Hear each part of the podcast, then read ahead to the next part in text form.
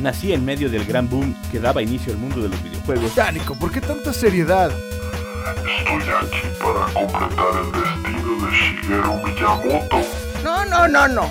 A mí ponme la radio. Mi nombre es Daniel Osoya, soy un maestro Pokémon. Ay, no.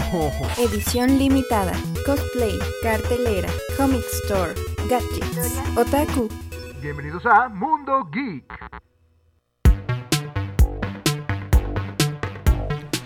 Muy buenas tardes, bienvenidos a su programa Mundo Geek. Como todos los martes estamos aquí de 5 a 6 de la tarde y vamos a hablar de todos estos temas de lo que es el anime, los cómics, videojuegos y también los involucrados, los artistas, todos y cada uno de estos personajes que crean estas obras de arte y que tienen que ver mucho con estas subculturas que eh, hoy en día son muy populares, pero que en su momento no nos querían porque a nosotros nos gustaban, pero ahora ya todos quieren ser de este mundo y les decimos, Nel, no, no es cierto, no, bienvenidos todos ustedes.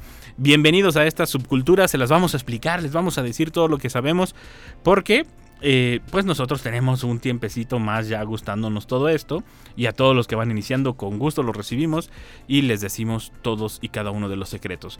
Me acompañan el día de hoy en la mesa el buen Paco Toño, ¿cómo estás Paco? Muy bien, listo para echar mentiras, como siempre. Y, y- y mentirotas. Y eh, también nos acompaña en la mesa Octavio. ¿Cómo estás, Octavio? ¿Qué Nico? ¿Qué Paco? Aquí ya bien listo para escuchar las mentiras. En las mentiras de Paco. el, el día de hoy vamos a hablar de uno del... eh, Teníamos que mencionarlo porque estamos casi seguros y además es presión social hacia los Óscares para que, para que gane el Óscar a Mejor Película Animada. Porque vamos a hablar de Guillermo del Toro. Ya o- ven que nos hacen mucho caso a nosotros. Sí, sí, sí, somos, somos testigos Están al pendiente. Sí, sí, ¿no? sí. so- de so- somos de los principales jueces de los Óscares, Lo de- que decimos se hace. de los Canes. ¿Por qué creen que han ganado en todo? Ha ganado en todo porque nosotros les dijimos. Eh, pero hoy es el programa que le vamos a, a dedicar al buen Guillermo del Toro, mexicano, tapatío. Y que además eh, se le conoce como el gran Totoro San. El, que él ya lo confirmó, ¿eh? En su, lo confirmó en su cuenta de Twitter. Que sí, que sí es un apodo que tiene. Porque en una de sus películas, eh, una niña, no recuerdo la película, ahorita lo voy a investigar. Una, una niña que es asiática no podía pronunciar su nombre. Y entonces un día se le acercó y le dijo que si le daba permiso de decirle Totoro-san. Y desde entonces se le quedó Totoro-san. De por sí, si ya huele a hot cakes el, el- el buen Guillermo del Toro, ahora, ahora huele a hot cakes de Totoro. entonces, eh, bienvenidos. Les vamos a platicar un poco del recorrido, de la historia, de las anécdotas, de las colecciones que tiene este... Y eh, me ha traído el libro. Ah, sí, yo también. Yo pe- pensé en ese libro, pero no lo quise maltratar. Eh, y también el de todos los trabajos que ha hecho, porque uno lo conoce por las películas que ha hecho, pero ha producido muchas películas, ha escrito guiones de videojuegos, de cómics, de incluso libros tal cual, o sea, obras de literarias. Eh, ha hecho muchísimas cosas. Ya cuando empieza uno a indagar, empieza a sacar hojas y hojas y hojas y muchísimas más hojas de todo lo que ha hecho. O sea, no se limita a un solo rubro. Y la verdad es algo completamente admirable. Y sobre todo sabiendo su background, ¿no? Su historia. Eh, él, eh, muchos le critican que hace películas en inglés. El- déjenme les digo que el laberinto del fauno, para, para los que se acuerdan casualmente nada más de, de, de que ganó mm, con la sombra en el agua. El laberinto del fauno todos, todos sabemos que se lo robaron. El laberinto del fauno fue nominado al Oscar junto con Iñárritu, junto con Cuarón en otras obras, cada quien respectivamente. Que para mí una de las mejores que ha tenido. Casi todos consideran que el laberinto del fauno es la mejor obra de, de Guillermo- de Guillermo del Toro. Y era en, era en español, no en español latinoamericano o, mexicano. Era en español, Jolín Esch. pero pero la verdad era español. O sea, el- y fue una obra de, de arte que... ¿Sería esa el que está en español el que no haya ganado el Oscar? Porque ya ves cómo son luego la academia en Estados Unidos. Sí, Estados- no, yo creo que no, no es, esa vez Esa vez no lo ganó. no la ganó, pero se dice que no la ganó porque eran mexicanos. Porque eran los tres amigos, Ah. Iñárritu, Cuarón y, Toro- y Guillermo del Toro, y contra Scorsese. Y se la dieron a Scorsese por la película, eh, no es mala, pero por la película más tonta de Scorsese, digo, porque ha tenido obras muchísimo más importantes en momentos Mm. más importantes y nunca se lo dieron a Scorsese y ahora que Había como una. Que había una sí, había- como que se lo dieron por no dárselo a, lo- a los mexicanos, es lo que se, se rumoró y, Y- que se y- tanto y- se criticó en su Y momento. más o menos era cuando apenas estaban rompiendo los mexicanos el este límite, ¿no? Sí, o sea, sí, sí. todavía le daban mucha más fuerza a todo lo que venía de Estados Unidos y, y no tenían, todo, aunque tenían un nombre, todavía se bloqueaban un poco Sí. con, contra ellos. Es decir, estamos ante un genio, ¿no? Sí. Eh, un genio que es director, guionista, asesor creativo, productor. Si luego de repente por ahí encuentran sus cuadernos desde que iniciaba, se veía la calidad artística. en Creo que han rescatado incluso películas de las que hacía de niño jugando, ¿eh? Y que todavía... Y, y artista en todos los sentidos, ¿no? En, en- en las formas, conceptualmente, Sí. en, en toda esta retórica que, que utilizaba, que utiliza, y en las cuales se ve to- todas sus referencias, ¿no? Todas sus influencias, todos aquellos a los que admira en los géneros de terror y fantástico, ¿no? Entonces sí, estamos ante... Qué orgullo que sea mexicano Sí. Guillermo del Toro, alguien con ese talento y esa capacidad. Y, y, y de verdad, a mí me sorprende el, el cariño y el amor que le muestra a México, siendo que México no fue muy bueno con él. O sea, en el 97 secuestraron a su papá porque pensaban que tenía dinero porque hizo Cronos, la, la película de Cronos fue cuando como tuvo un poco de reconocimiento. Y, y lo que no saben es que él para hacer Cronos tuvo que hipotecar la casa, vender su carro y realmente las ganancias fueron para pagar lo que había sido como la película, Medio recuperar. medio recuperar y le pedían un millón de dólares, no sé qué. Y el y Alguien le prestó, ¿no? James Cameron, James Cameron. James Cameron. el, el- el de, el del Titanic, el director de Titanic, ahora Avatar, él fue el que le prestó. Por, eh, eh, eh, como que él tiene esa magia, sabe ser gente. O sea, como que es muy amigo de todos, a pesar de que. Porque él, eh, él cuenta que cuando le ofrecen la del, la del orfanato, Ajá. él ni en cuenta. O sea, él, él dice: Yo llegué por accidente a donde estoy. O sea, él, él se fue corriendo por lo que le pasó a su padre en el 97 a, a Los Ángeles. Y llegan y se, se encuentra allá en Miami en, en el festival de, de cine. Y llegan y le dicen, quiero producir tu película. O sea, este... Y, y- y fue como de, ah, ok, pues bueno, vámonos. Y, y se fue y produjo la del orfanato. O sea, Otra muy buena, a mí me encanta esa del orfanato. entonces, entonces fue el. Fue como. Pues casualidad, él mismo lo dice, o sea, fue, fue accidente. Dice, sí, me quería dedicar al cine, sí, sabía lo que quería, pero realmente yo no sabía que iba a llegar hasta donde estoy y, y fue por, por casualidad. Y yo digo que se debe mucho a esta. esta digo, no lo podemos decir porque no somos sus amigos, pero se- él demuestra como un gran sentido de ser humano, ¿no? O sea, Sí, al- y sí. todos lo quieren mucho en el, en el medio. Eh, eh, es muy bondadoso, ¿no? Luego ves en, en Twitter que, que- que pone eh, lo de su beca, por ejemplo, Sí. ¿no? Tiene una beca para estudiar cine. eh, No, pues a los, a los que apoyó a que se fueran a una olimpiada.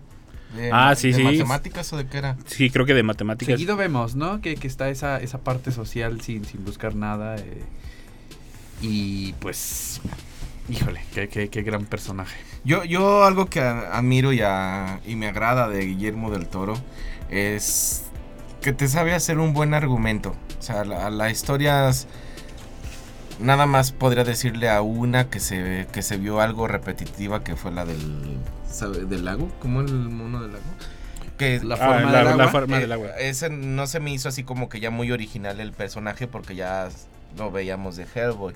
Pero de ahí en fuera las historias todas, la propuesta de imagen, la propuesta del diseño, la propuesta de, de cómo hace estos personajes. Por ejemplo, en, en la del fauno a mí me, la primera vez que lo vi me impresionó mucho el, el- el de las manos. Con Ah, los ojos sí. Con los ojos. Sí, sí, sí. Entonces, sí te daba ansia, sí sentías que se iba a llevar a la, a la niña. Y, Incluso pensábamos que era una película de terror en su momento, sí. Sí, o sea, parecía más de terror que... que- O sea, cumple con esto, ¿no? Como, como lo dices, Paco, por la historia, por el guion, por las formas, te lleva a otros mundos, ¿no? O sea, es- te, te adentra en esta parte oscura, estos monstruos, pero luego resulta que la verdad, el verdadero monstruo es, es- es el hombre, ¿no? Y no, no precisamente estas criaturas.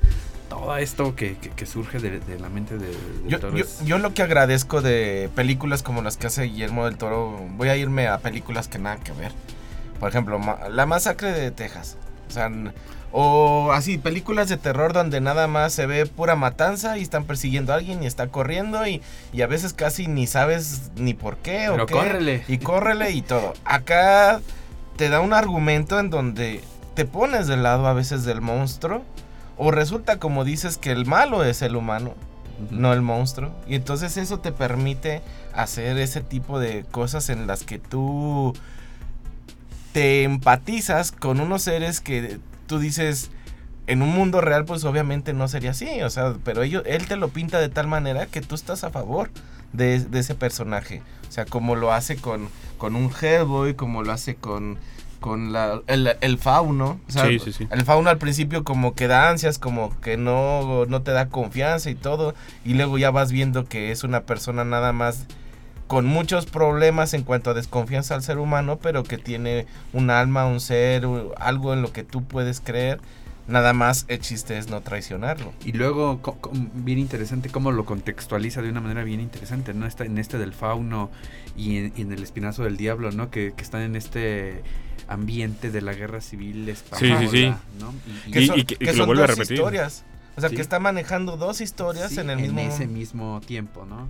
El- les, voy a, les voy a interrumpir tantito porque aquí nuestro experto y amigo y también colaborador de Mundo Geek, Ricardo Pedrosa, quiere intervenir. Voy a confiar en ti, Ricardo. Si me corren de Radio Universidad va a ser tu culpa. Saludos. Eh, nos mandó un audio. Hola Nico, ¿cómo estás muchachos? Qué gusto saludarlos y qué buen tema están tocando. Eh, tiene Guillermo del Toro tiene esta beca eh, del Toro Jenkins que premia, vaya, este, lamentablemente solo, solo, solo premia y beca a un muchacho por, por año, pero bueno, es bastante, ¿no? Porque te lleva a la escuela del, de cine que tú decidas en el mundo, ¿no? Y qué mejor, a mí me hubiera encantado tener esa oportunidad. Los saludo muchachos, les mando un abrazo y dice Guillermo eh, del Toro que aprecia mucho que hablen de él en su programa. Ya, ya sabíamos, ya sabíamos. Nos está escuchando. Sabe que le estamos haciendo eh, influencers y amigos para que gane allí el Oscar. Eh, sí, o sea, es, esto de las becas, de las mentadas ayudas que dice, ¿no? El, que hace, mejor dicho. El, y me, me gusta mucho esto que mencionan de, lo, de la de la época en la que se sitúa, porque él hace mucho eso y lo vuelve a repetir ahora eh, con Pinocho, o sea, se vuelve a ubicar en una época que necesitaba como que tomarse la historia de nuevo porque hay eh, como que nadie la- las tomaba o las toma como referencia para la historia y lo que quiere dar a entender. Eh, y eh, de cinco gorditas, por favor, no sé qué, ya que me está haciendo esos gestos acá el buen Manuel. El, Ya tan pronto. y es, es bastante interesante, ¿no? Que agarre estos tiempos, estas épocas, eh, y los plantee. Y, di- y es, es algo que él dijo en una. Creo que cuando recibió el Oscar por, por la forma del agua, eh, dijo: "Pa- Bienvenidos todos, y sí se puede contar historias reales con mundos fantásticos, con mundos de fantasía, ¿no? Y, y es, es algo de lo que yo más le aplaudo porque eh, pues eso son los las famosas historias, los famosos cuentos de hadas de que te dejaban la moraleja, ¿no? Nada más que pues él no son tan de hadas, ¿verdad? O sea, son, son un poquito más oscuros, pero se vale, o sea, se vale el, el- el- contexto. Además de que es uno de los primeros defensores, o no de los primeros, de los más grandes defensores de la animación, del stop motion, de incluso de la animación digital y demás. Porque como todo siempre es, "Ah, es para niños. Y resulta que pues les dice, no es cierto, es un... Y es parte un de arte. y es parte de lo que trae ahorita en discurso. Sí, ¿no? sí, sí, en, sí. En, las- en los premios que ha- reconocimientos que ha recibido ha destacado esto, ¿no? La animación eh, eh, va más allá, ¿no? Cuenta Sí. historias. eh, es, es cine, pues. A, a mí me llama mucho, bueno, más que nada es lo que más he visto en, en la publicidad y en el internet y todo, que Guillermo del Toro habla mucho de que la madera del Pinocho tenía que ser de árbol mexicano, tenía que ser de una madera mexicana y que según eso lo, lo, lo trajo de, de acá. O sea, no me sé todavía en la Ah, historia. para la realización. para la- para la pues, realización de la- de estos la- muñecos Ajá. para el stop motion. Sí, entonces eso me llamó mucho la atención que lo dijo. No sé qué tipo de árbol, no sé qué tipo de... O a lo mejor se me refería metafóricamente también, como de que tenía que ser como hablado. Digo, la verdad no sé, yo no he visto cómo insolar Pinocho. Que hay un, hay un, hay un. Hay uno grandotote. Sí, sí, sí, exactamente. hay varios tamaños, ¿no? Sí. Eh, se hicieron unos muy pequeñitos para ciertas tomas donde tenía que estar en, en- en- a escala con grandes maquetas, pues.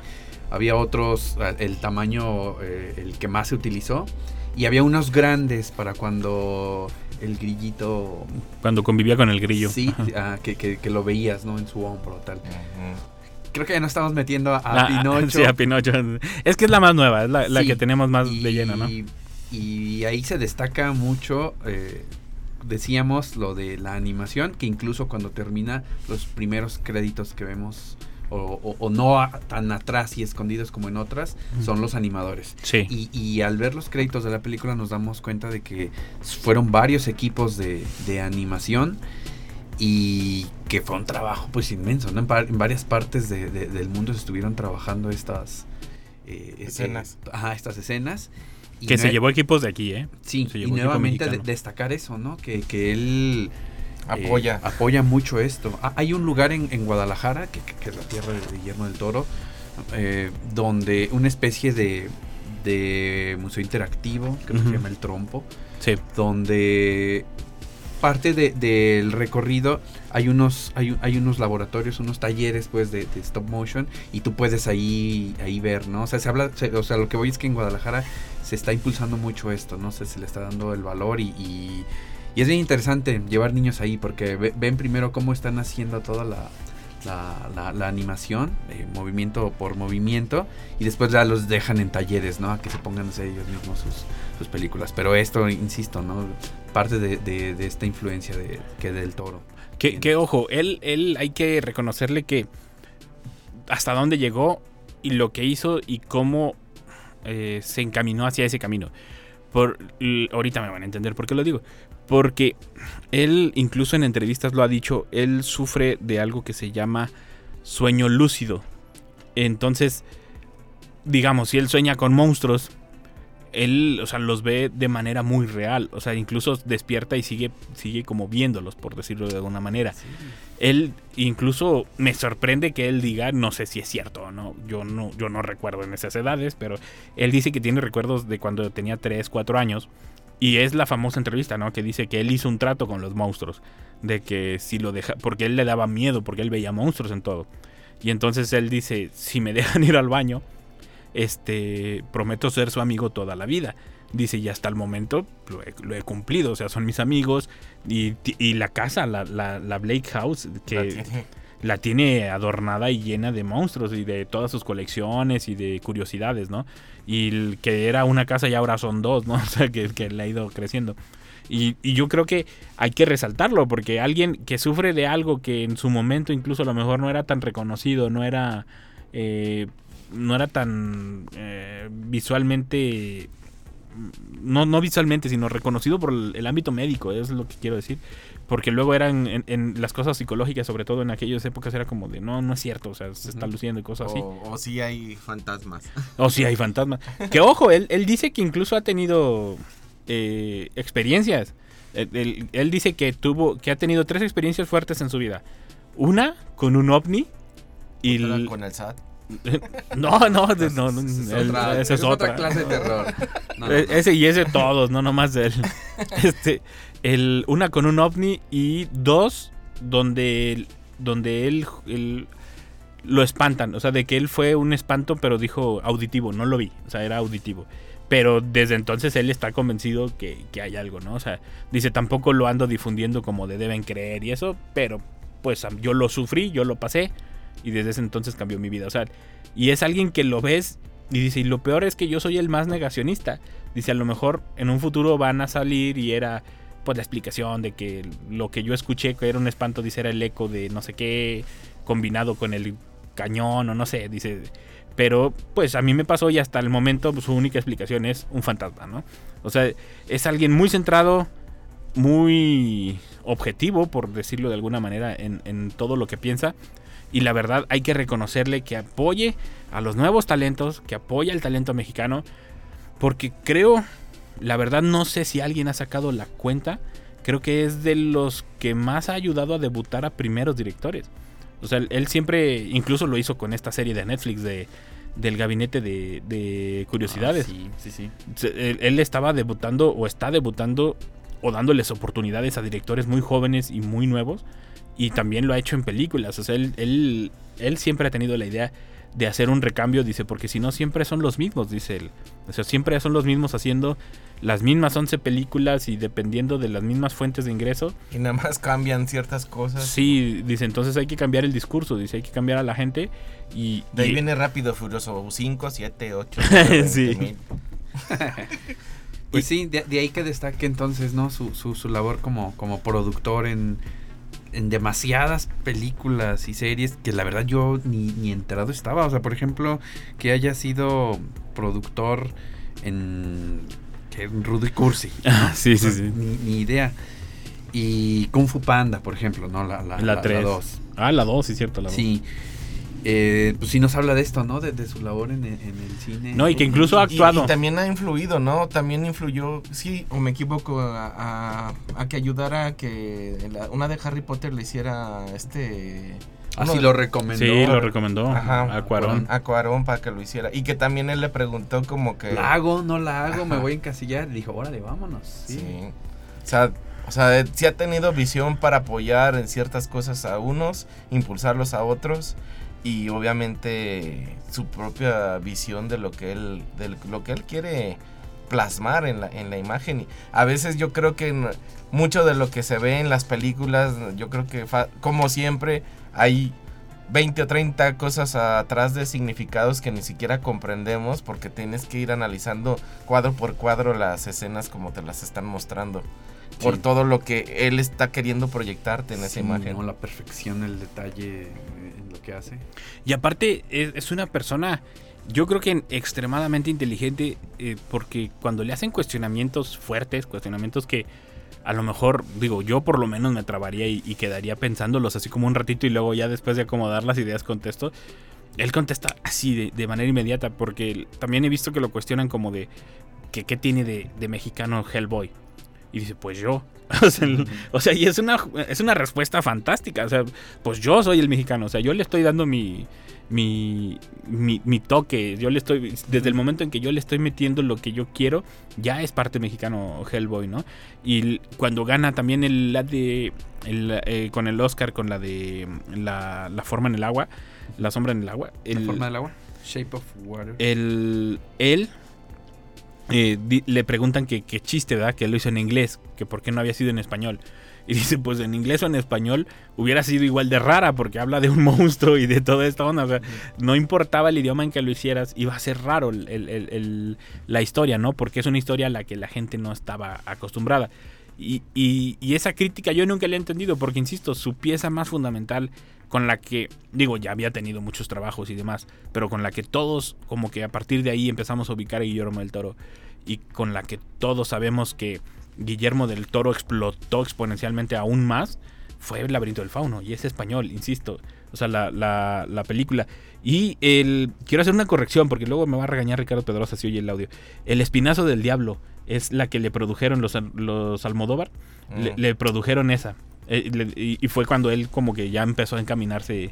eh, porque había dicho que era la de la del orfanato y no. no, No, en el orfanato él es, que- productor. es que el espinazo del diablo sucede en un, en un orfanato. Ajá, sí, ¿no? por ahí Que me- Llega el niño y, y hay un Ah. fantasma. Sí, sí, sí. y- pero el verdadero villano es. Es, Es de Guillermo del. Toro. Sí, él es el Es director. una, es una joya. esta Ok, cambio de laberinto. Ay, Fauno. cambia el laberinto al fauno. Ah, esa, esa a mí me encanta esa película del espinazo del diablo. Sí, sí, sí. Sí, es- y que- que- desde que ahí Santi, ya- ¿no? Es, es el fantasma. De la bomba que no está Que- activa, va. Ajá, exacto. No, es, es, es- es que la verdad tiene, tiene una imaginación para las historias. Y sobre todo, todas las cuenta como alrededor de estos, de estas situaciones y épocas bélicas. Bueno, no todas, muchas. Sí, El- re- ve- ves reflejado mucho, ¿no? La, la, la hambruna, la carestía, los, los niños. este, Sí, la verdad, este- las esta de Pin- personas buenas que se hacen cargo. Y, también te, te dan este contraste, ¿no? De por ejemplo, en Pinocho, el contraste de los niños es, digo, no lo quiero spoilerear mucho porque a lo mejor no lo han visto, que no tienen ya vergüenza, ya pues, Pinocho salió hace mucho, ya la debieron haber visto.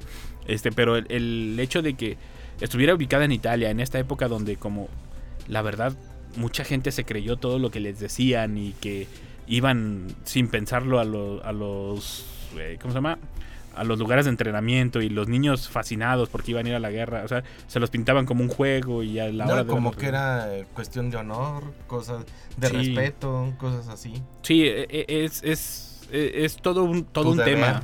Cuenta más de una historia. O sea, en sus películas siempre cuenta más de una historia. Siempre cuenta de dos o tres historias al mismo tiempo. Porque, por ejemplo, ahí contaba el, lo, del, lo del fascismo con este... Con este... ¿cómo se llama? Franco, Ah, en, en, en El Espinazo del Diablo. Sí, sí, sí. ¿no? y, en- y no, y también en... y en El laberinto del en la- fauno. Y no, en- y en y en- El Pinocho Y en también. Pinocho ahí se ve eh, Benito Mussolini. ¿no? Mussolini, eres el que se me olvidó Y en el. Espinazo del Diablo también habla sobre una situación de triada, o sea, la, la esposa engañando al Sí, sí, o sea, siempre así. cuenta más de una historia, a pesar, además de la, perdón, además de la principal, ¿no?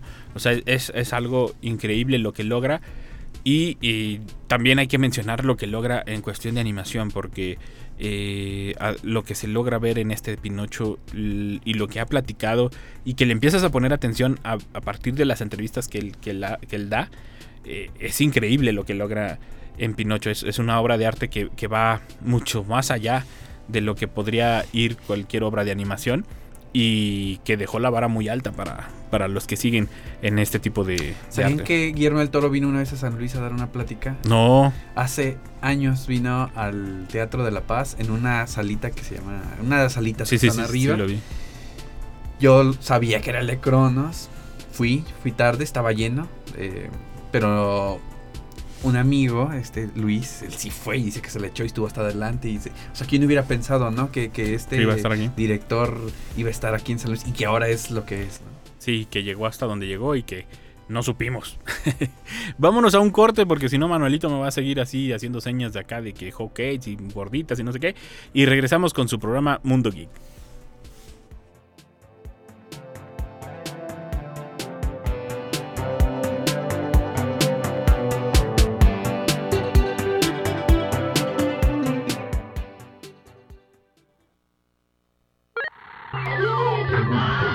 En un momento regresamos.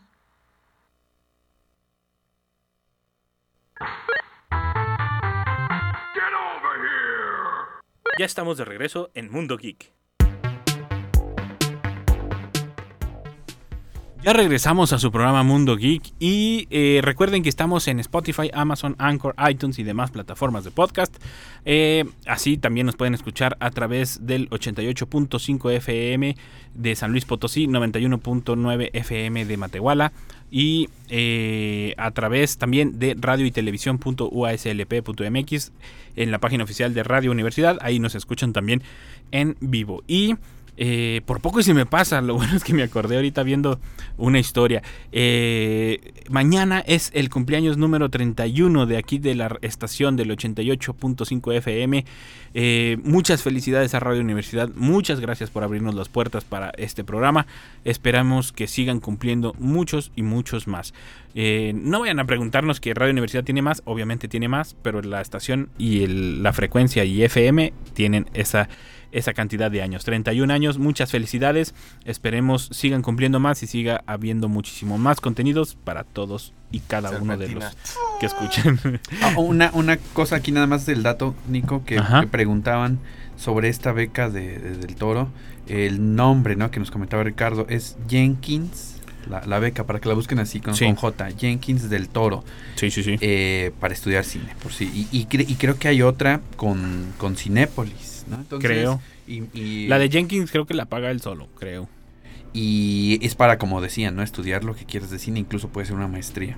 Chéquenle, y- no busquen y- ahí. Y donde quieran, o sea, ese Sí. es el asunto. Donde, por eso nada más da una, porque luego hay quien se manda. y se van. Y está bien, digo, pues es la oferta, ¿verdad? Pero por eso nada más da una, no van a decir, ay, qué de más. Sí, no, y ahí vienen las características, ¿no? Para, para poder postularte, ¿no? O sea, sí, que, que como tener una pieza cinematográfica de al menos cinco minutos, etcétera. ¿no? Sí, yo creo que ha- hacen toda una eliminatoria. O sea, yo creo que incluso él revisa los trabajos. Porque, ojo, es, es, esto también... Sí, obviamente tú no mandas tu cartita y querido Guillermo del No, Toro. pero es que comúnmente... No, no, eh, no, es que de hecho él, él, Capaz que sí. él es el que revisa sus redes sociales. O Sí, sea, pero vamos, va a, va a probar si tienes talento, tampoco te va a mandar a no, lo- pero comúnmente lo que hace gente a ese nivel es, tengo un equipo encargado y ellos verán qué. Él sí lo revisa. O sea, él, el simple hecho de que de repente le mandan los tweets de que, oye, de, por ejemplo, una persona que creo que no tenía para un tratamiento o algo así, y pum, se contactó con ellos y contáctate con mis agentes y mis personas y, y Siempre paga. atento, ¿no? Y siempre ahí checando. Es, es alguien que ha sabido manejar muy bien las redes sociales. y por eso ahora con lo de Pinocho, cuando solicitó apoyo para poder Sí, proyectar en el país, porque una cam- una com- com- la compañía, esta compañía de, de- de- de- Sí, hay que quemarlo, Cinemex. Cinemex, algo pasó, ¿no? Este, no quisieron. Ajá, eh, pidió ayuda y uf, se sumaron un montón de, de cinetecas, institutos. Y, y más porque, porque creo que es un requisito Sí, que, que necesitan para los eh, para los festivales eh, tener cierto número de presentaciones o cosas así lo cual se me sigue haciendo muy tonto pero yo creo que ese requisito lo siguen poniendo por las películas de Netflix específicamente exactamente, por ahí va. De Netflix, de Prime, de... Y- todas las y ojo. Plataformas. yo creo que este año a menos que le hagan una tarugada este año se la lleva Guillermo del Toro y sería la primera vez si no mal recuerdo que se lleva Netflix por un por mejor película animada Ah, sí. sí porque la vez pasada era Klaus la que estaba nominada y que nadie entendió por qué perdió Klaus y por qué ganó Toy Story 4. Sí, Cuando no, Toy no, Story no, es la no, misma no. historia Sí. de ya no hay más. ya no, O sea, Sí, sí, sí. Fue y Klaus era hermosísima la, la película de la Klaus. historia, la animación. Y, El y, manejo, sí. y a menos que le hagan a menos que le hagan una burrada de ese tipo, se la lleva otra vez, porque la que más cercana está de pisarle los talones a Pinocho es El gato con botas y no le llega, o sea, no le llega ni de cerquita. O sea, a, lo, a lo que se supone que deben premiar en los Oscars, no le llega. A lo mejor sí es más graciosa, más taquillera, lo que quieran, pero a, lo que se debería de premiar ahí como pues todo, ¿no? El talento, el, el detalle, la historia, todo, se lo lleva por default muchísimo Guillermo del Toro. Y es, y es algo que esperemos que no pase este año otra vez. Sí, porque estamos hablando que prácticamente en Disney hizo también la de Pinocho, pero pues Ah. nada más hizo el live action de la, de la caricatura y por más que usó a Tom Hanks como, como actor. Siempre ahí, ese Tom Hanks ahorita lo traen sí, como sea, en la película de Los Simpsons, ¿no? Eh, Me Sí. contrataron por mi credibilidad. por, mi- Sí. por la credibilidad de mi voz, o sea. Sí, sí, sí, sí. Entonces, el problema es eso, que ya se lo están ¿Alguien desgastando. ha visto esa Pinocho live action? Yo los- la empecé a ver y primeros- sinceramente la abandoné. Los primeros 20 Yo minutos. ni, ni ganas, o sea, No, no, no. a pesar de Tom Hanks. Em, yo lo intenté Sí. y, y no, no te atrapa. Es, es que vuelven a lo... Es lo mismo nada más que sin, sin ser caricatura. Ahora es en, en live action, es todo. O sea, porque no cambia... No, y acá el replanteamiento con el Pinocho de Del Toro es, es, es fantástico. Es que hasta, bueno. hasta el manejo del hada eh, en, en Sí. el Guillermo del Toro lo maneja como un, un, una un ente de- del Sí. bosque. O sea, energía. Muy del Toro, ¿no? Ajá. La Sí, sí, sí. gráfica. Muy del toro y muy de influencias asiáticas. o sea, muy de, muy de- exacto. de influencias japonesas, sí, sí, sí. Sí, o sea, de, po- de poderes eh, naturales de, de la, del mismo planeta, de la Tierra. Y o ese sea, equilibrio, ¿no? Ajá. De la vida, de la muerte, los que, te dejan ser, pero como que eh, alguna que otra vez te escuchan y te, y te tienden la mano. O sea, eso, hablar de espíritus con cierta esencia que tienen el- la facultad de ayudarte, pues eh, obviamente te cambia el, el esquema. No que viene de una estrellita o cosas No, así. Y, y de hecho, por ejemplo, se entiende, él tiene muchísima influencia del, de Japón. Él lee mucho, mucho manga, artistas, él, él como que es muy fanático de, sobre todo de Hayao Miyazaki. Este, y de hecho, él hace referencia en una de las entrevistas cuando le preguntan de Pinocho, y él hace referencia a una frase de ello que, que dice, si animas lo ordinario, será extraordinario el producto. Entonces, él, estaba explicando que a la hora de, de animar en la película de Pinocho y eso, no solo tenían que planificar como la escena, lo que se iba a decir y lo que intentaban mostrar, dice, sino también quisimos plasmar, o sea, que querían hacerlo lo más real posible y planificaban los errores, o sea, como cuando tú vas comiendo, hoy, cuando tú vas caminando y te tropiezas, este, Sí. esos errores, dice, planificábamos los errores y, y- y íbamos con gente y, actuaban el error como para ver cuál era el movimiento, o sea, o cada movimiento que iban a hacer lo actuaban, o sea, los mismos guionistas o actores que contrataban eh, actuaban como para ver cuál era el movimiento que más les gustaba y ver cuál era el movimiento que iban a plasmar en las marionetas. El detalle es impresionante, el vestuario de las marionetas, ¿no? Si es de un carpintero como debería de ser, el desgaste que pudo haber tenido, no nada más vestirlo. Y como la tal mezcla de época. marionetas. La mezcla de marionetas, porque la, la marioneta de Gepetto es eh, mecánica.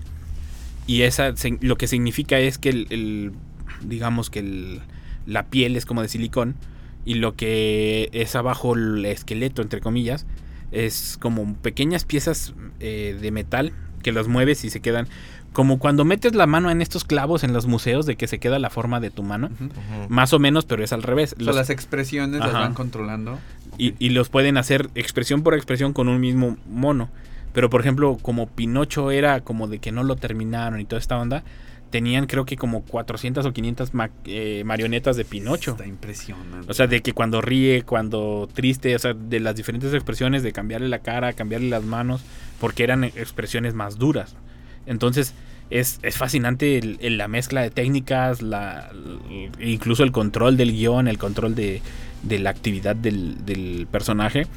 Y la verdad que no sé cuánto tardarían. La verdad no puse atención si fueron dos o tres años haciendo esta. Sé, sé que sé que vamos no quería él quería hacer su propia trayecto de la historia de Pinocho pero a mí me hubiera interesado mucho cómo él plasmaba el- estas escenas de cuando se vuelven burros Ah, sí, sí, sí. sí. Bueno, en la historia original. en la historia en la historia original sí porque o sea vamos hemos visto cómo él maneja esas eh, deformaciones o cosas así en otras películas entonces esta transformación a yo estoy casi seguro que tal vez Pinocho se convertía en burro pero de madera o algo así o sea ah, sí, como los caballitos de... Ajá, o sea, que sí se iba a mover o algo, pero de- como de madera.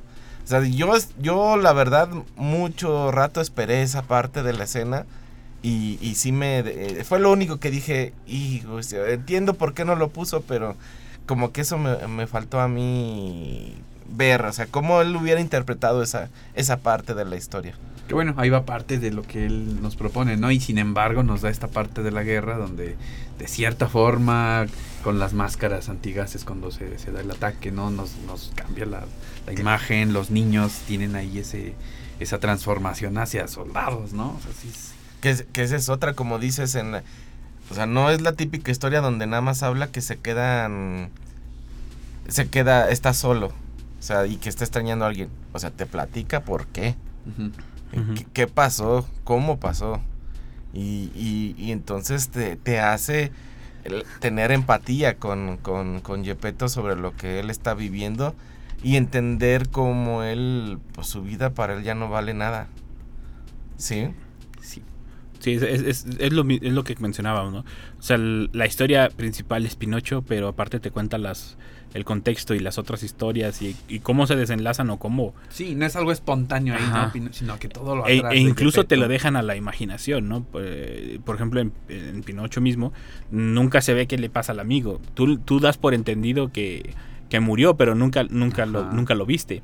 O sea, como pudieron haber pasado miles de cosas, ¿no? En, en el trayecto, pero eh, te, lo, te deja el final abierto como para decisión tuya, o sea, el- que tú aportes tu final, ¿no? O sea, el- ya sea que quieras que sea el final que, que visualmente te da a entender o que tú pues pongas un final aparte, ¿no? Eh, eh, es, es, es- es- no sé, es un artista completo él. O sea, la verdad... Y un montón de, de reflexiones y enseñanzas sobre la vida y la Sí. muerte. Híjole, desde que empieza, ¿no? Sí, Es- no. es- De hecho, de hecho, deja de comentarte que cuando lo, porque ese lo vi con mi esposa, con, con Elvia, si me está, si está escuchando, si es que está. no lo regañes. no, ella misma, al final de la historia, se, no le gustó. O sea, que se quedó solo. O sea, esa, y yo dije, Spoiler alert. eh, ya pasó mucho rato. Pero el- el- yo sí lo, a mí sí me agradó porque fue más realista. Sí, exactamente. O sea, porque realmente, seamos honestos, aquí viene una realidad, no se va a convertir en niño. o sea, Sí, sí, sí, o sí, sea, y a fin de que, es cuentas, parte, que es parte de la O historia, sea, es parte de la vida, la muerte es parte de la vida, ¿no? Se mueren Ajá. los demás, puede seguir, o sea, y, y que esta historia le llegue a niños, o sea, es, es bien interesante afro- afrontarlo y, y no estar todo esperando, como dices, ¿no? La Que ojo. Que ojo, él, él dice, no es una película de niños. Si lo quieren poner, adelante, pero siempre y cuando le expliquen qué es lo que está pasando. Los niños ven todo, ¿no? Sí, los niños ven, verlos. de- ven más que uno. Este, pero sí, a mí para mí el final fue perfecto. O sea, el final era más que perfecto. Eh, y sobre todo y, con y que él se va, o sea, él vive su vida con los seres que lo querían y, y termina, y después termina su vida ahí y sigue otra etapa. Sí, O exactamente. sea, sigue otro, otra aventura. Para mí fue, vámonos a, se- vámonos a otra aventura, vamos a ver qué más el mundo tiene para mí. Sí, y así como fueron llegando personajes a su vida, ¿no? Como, como Spazzatura, ¿no? Que, que era, bueno, otro spoiler, ¿no? Posible villano y de repente sí, sí. eh, hay un giro en su vida y, y- y- y- y se queda con Pinocho y, y después se va quedando, ¿no? O sea, sí. Sí, que Sí, solo era una persona, un, una persona, un ser maltratado y que al, al recibir un poco de cariño empe- empezó a, a ver la diferencia. a ver la diferencia y entender lo que, lo que valía la pena. Sí, la verdad, mis respetos para el señor Guillermo del Toro. Es un artista hecho y derecho. Este, y, y es un artista que siempre está en busca de más. O sea, que no está conforme. Y para muestra está. eh, no sé si se han fijado que trae un anillo enorme. No es el anillo de. Rojo, rojo. de ¿Cómo se llama? no es un anillo de matrimonio ni nada. Es una- un anillo que él trae de recordatorio. Este, porque él quiere eh, realizar una adaptación del, al cine del libro En las montañas de la locura de H.P. Lovecraft.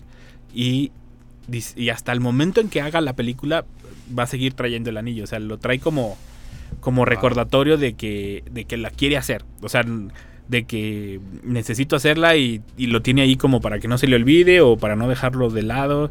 Eh, o sea, él- Es una persona creativa, productiva, que siempre tiene metas y que está Sí, sí, sí. Y la verdad, las, las charlas con él son, digo, las charlas que se ven en internet y todo esto, son oro puro para los jóvenes, ¿eh? la verdad, o sea, para las nuevas generaciones y demás.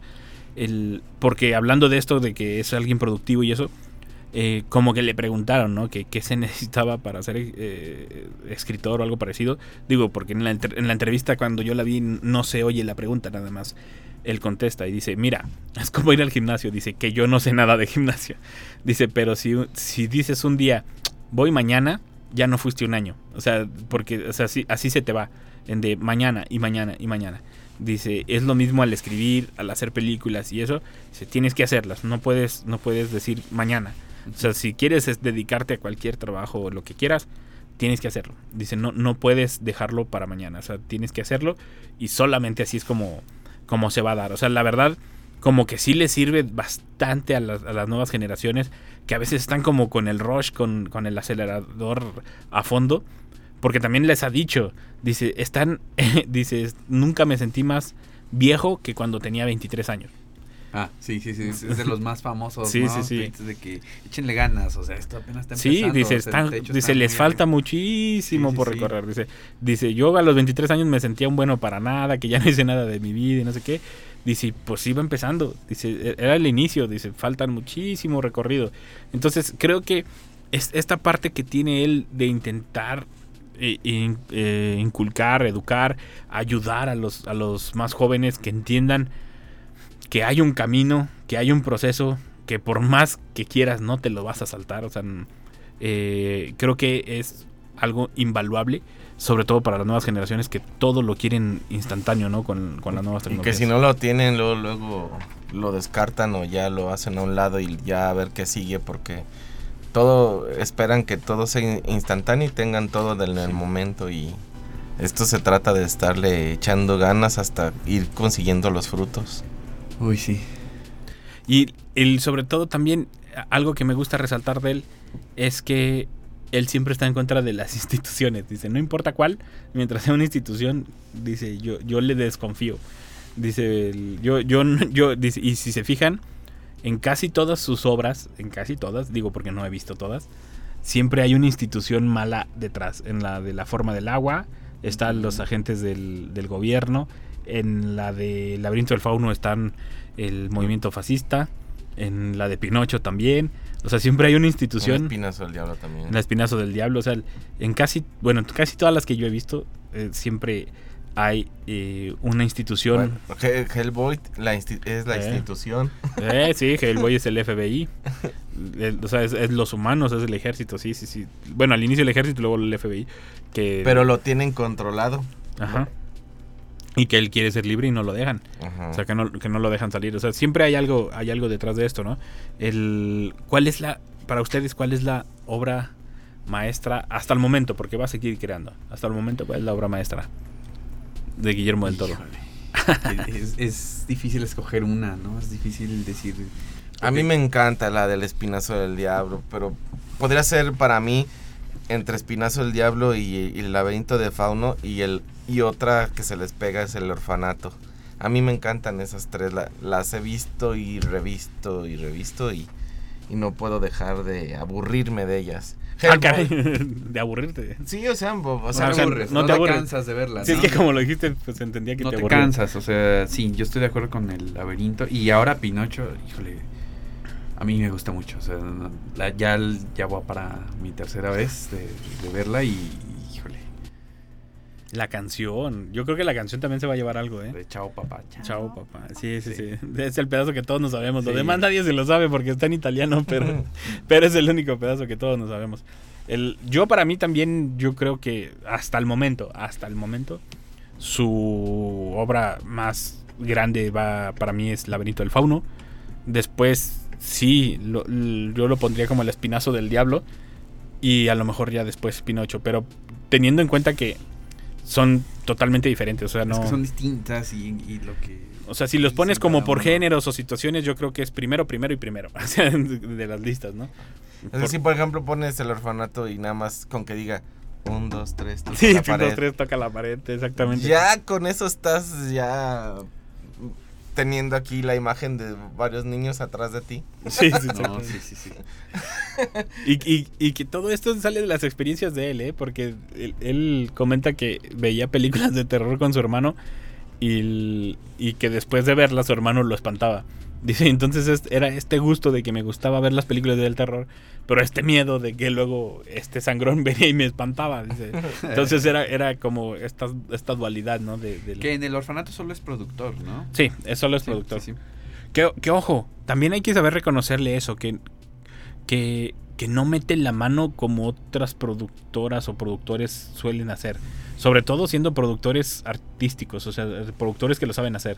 O sea, deja al artista ser el artista. O sea, sí, sí le ayuda, le da consejos y demás, pero los deja. Porque e- es, es asesor creativo y como decías hace, hace rato fuera del aire, Nico, está, hasta ha puesto su voz, ¿no? Sí. A personajes. Me encantaría Guillermo del Toro haciendo Constantine. Ah, sí. Imagínate. Sí, estaría, estaría re- fantástico. Reinterpretaría estos personajes, ¿no? Y estos demonios. Y... Sí, o sea, para mí Guillermo del Toro debió haber hecho una última de Hellboy. Creo que él mismo ha dicho que, que él quisiera hacer una última de... Sí, esta última que salió se vio bien. Es más, no la he visto. Sí, le fue re mal. Le fue re mal a esta película, la última de Hellboy. Una que no hizo él. Ni la vi. No, fue, pues no. fue la con que, la... la que volvió a, a empezar, ¿no? Supongo. Sí. Sí, porque... Y ahí, ahí se ve la calidad desde el momento, porque el, las anteriores de Hellboy tampoco sabían qué onda y todos fue como, está buenísima, vela, vela, vela, y todos fue, la recomendaron, ¿no? Y ahora nadie, o sea, todos como de, no, muy mala película, como de-. Y, y lamentable porque sí tenían los actores como para verla. Que ojo, él conoció al actor de Hellboy en, en una convención así cuando él estaba chavillo. O sea, tienen la foto y él era como adolescente y el actor lo estaba abrazando. Y, y decirle, y ahorita el actor ha de decir, ¿quién iba a saber que el que yo estaba abrazando es el director y que me traía a mí después trabajando, ¿no? O sea, que, que era el que me traía en, en- en estos rubros. El, y el- eh, no sé, es alguien tan sencillo. eh, Como para darles un ejemplo de lo sencillo que es, él limpia, bueno, que también no está tanto por sencillo, sino es por, por, por que nadie le rompa sus cosas. La casa de Blake House, él, él la limpia completamente. O sea, Sí. él, él no recibe ayuda para limpiarla. Sí, pero él mismo lo dijo porque tenía antes a alguien y le empezaba a romper cosas, se iban destruyendo. Sus tesoros. Sí, dice, no, mejor no me ayuden. Dice, entonces todos los domingos limpio toda la casa y todo. y él es el que la limpia. Dice, nadie me ayuda, pero pues prefiero eso a que, a que me... han-". Dice, porque la última vez que alguien me intentó ayudar, dice, me rompieron varios de los monitos y de las cosas que traigo. Dice, ¿y para qué, para qué la quiero, no? O sea, mejor, mejor yo lo limpio yo solito.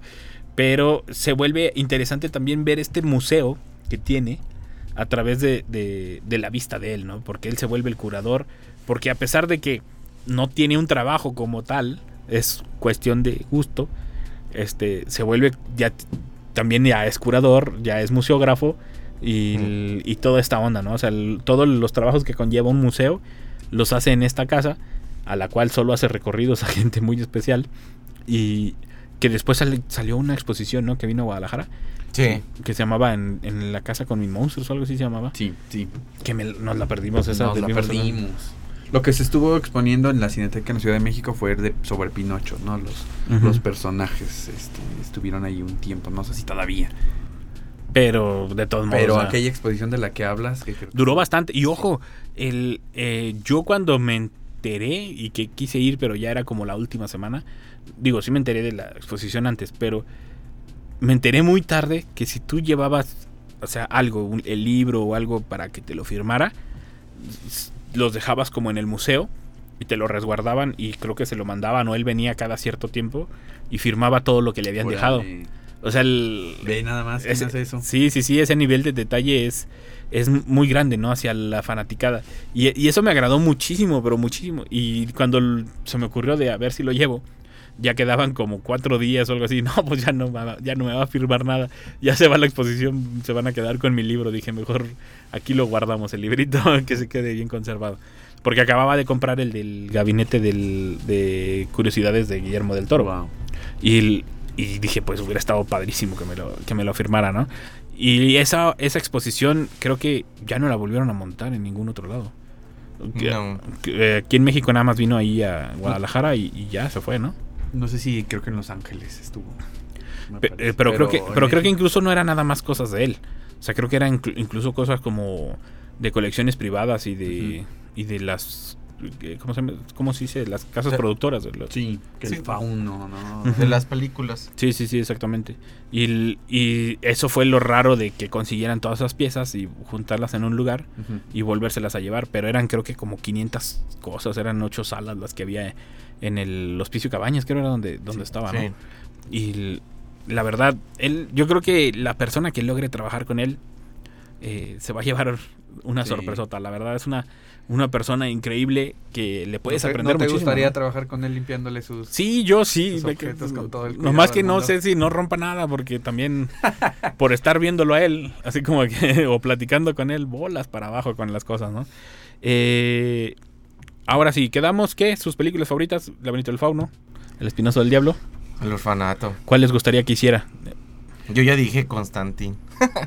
Algún tiempo se habló de si, si el Hobbit, ¿no? Lo- lo- y, al final después no, y nada más estuvo ayudando en el, en el guion. Pero algo sobre... Algo como de esa mitología, por Sí, estaría, estaría bien interesante.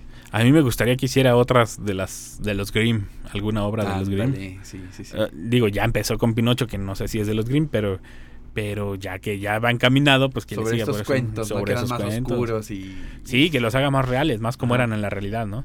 Y digo, también que le dé su toque. Pero, Claro. pero sí, la verdad. Y ojo, yo esperaba que Pinocho fuera más oscura. Pero la verdad está Pero bien. estuvo bien. Está estuvo bien. Sí, la verdad, para que lo puedan asimilar todos los grupos de edades, está bien. No, Manuelito, no nos vamos. Hay mucho que hablar de Guillermo del Toro.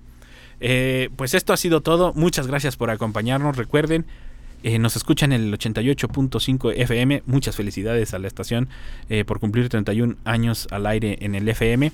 Y de aquí de San Luis Potosí en el 91.9 FM de Matehuala. Y también nos escuchan a través de radio y televisión.uaslp.mx. Y si se perdieron los programas, escúchenos en Spotify, Amazon, Anchor, iTunes y demás plataformas de podcast donde eh, el programa se sube eh, continuamente. Si quieren, déjenos comentarios de qué quieren escuchar, de qué quieren que hablemos. En el Facebook eh, nos o en Instagram nos encuentran como arroba Mundo Geek Radio UASLP. Muchas gracias, Octavio. Gracias, gracias, Nico. Muchas gracias, Paco. Muchas gracias, a pesar de que no era Totoro, me ha preparado. Era Totoro-san. Todos saben que se llama Totoro-san. Este, muchas gracias. Eh, y recuerden, el game over no es el final del juego. Hasta la próxima. Gracias por acompañarnos una vez más. Por el momento es hora del Game Over. Hasta la próxima. Mundo Geek es una producción de la Dirección de Radio y Televisión de la Universidad Autónoma de San Luis Potosí.